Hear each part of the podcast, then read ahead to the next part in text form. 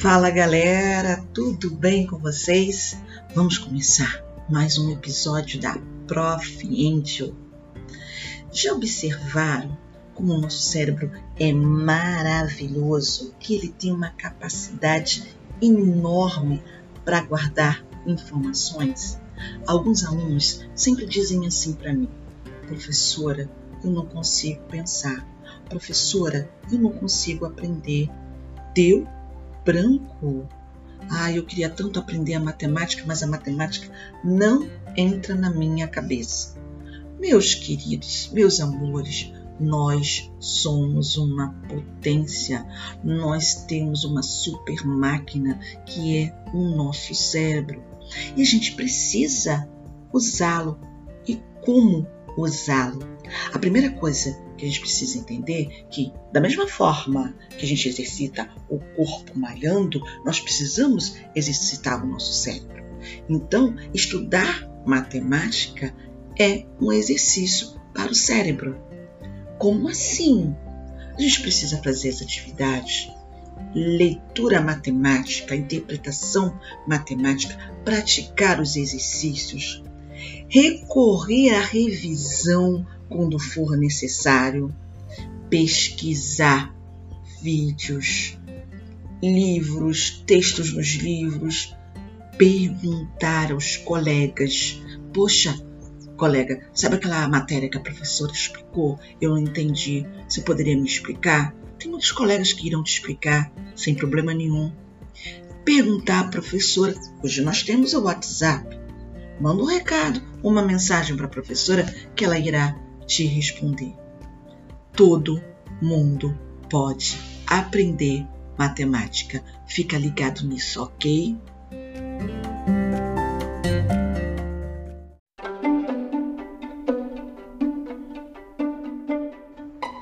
Tem uma coisa que eu sempre falo para vocês em sala de aula, alguns vão lembrar.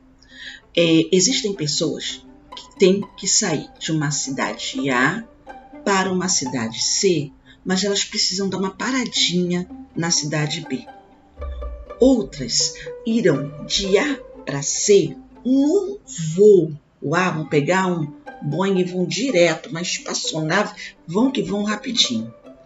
Outras vão sair de A vão dar um giro em vários lugares, vários lugares, vão parar em B, depois vão dar um giro em vários lugares, vários lugares e vão chegar a C. Conclusão: a galera que saiu de A, todas elas não chegaram em C. Essa é a ideia de se estudar. Não importa o caminho que vocês tomarem, o importante é chegar. Se vocês demoraram para resolver o exercício, não tem problema. Façam um exercício com calma, tá? O importante é finalizar, ok? Fica a dica.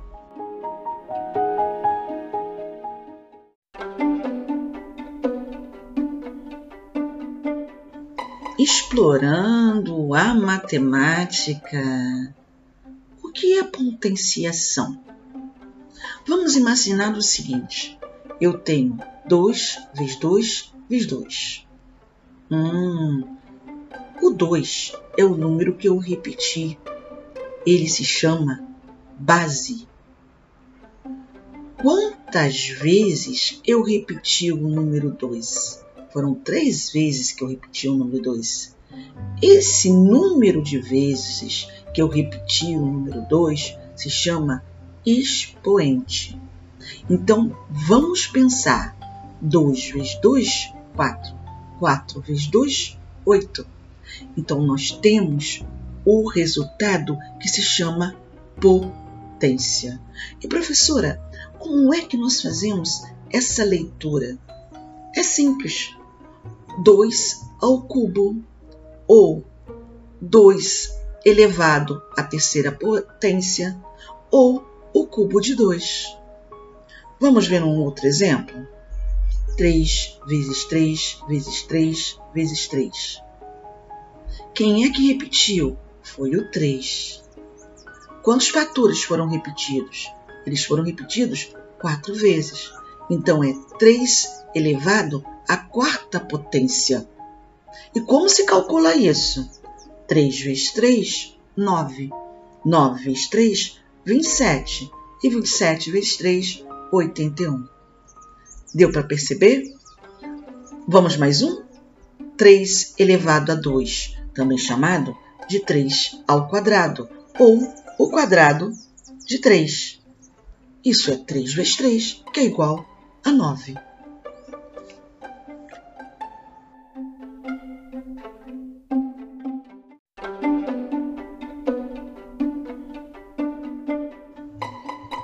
Vejamos alguns casos especiais que vocês precisam saber. Isso é legal. Lembrem-se, todas as vezes a gente está ouvindo um áudio. Seria interessante que vocês pegassem um papel e uma caneta para registrar o que vocês estão ouvindo. É uma maneira de estudar. Então, vamos aos casos especiais? Lembrem-se, todo número elevado a 1 é igual a ele mesmo.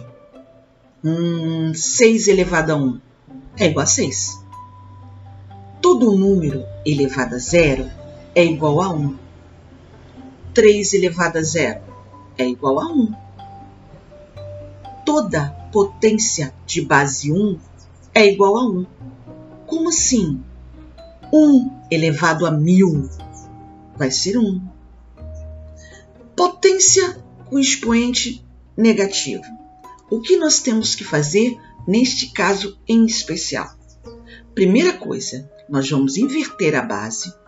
O expoente que era negativo passa a ser positivo. E aí a gente resolve normalmente. Vamos tentar? eu tenho 2 sobre 3, é uma fração. Está entre parênteses, elevado a menos 2. Isso indica que tanto 2 quanto 3 estão elevados a menos 2. O que, que eu tenho que fazer? Vamos inverter a base, que é 2 sobre 3. Passa a ser 3 sobre 2. E o expoente, que era menos 2, passa a ser 2 positivo.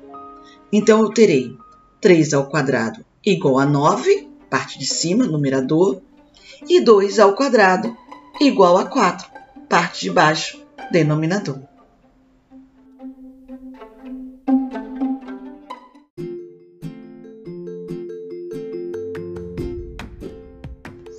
E se for 6, professora, elevado a menos 2?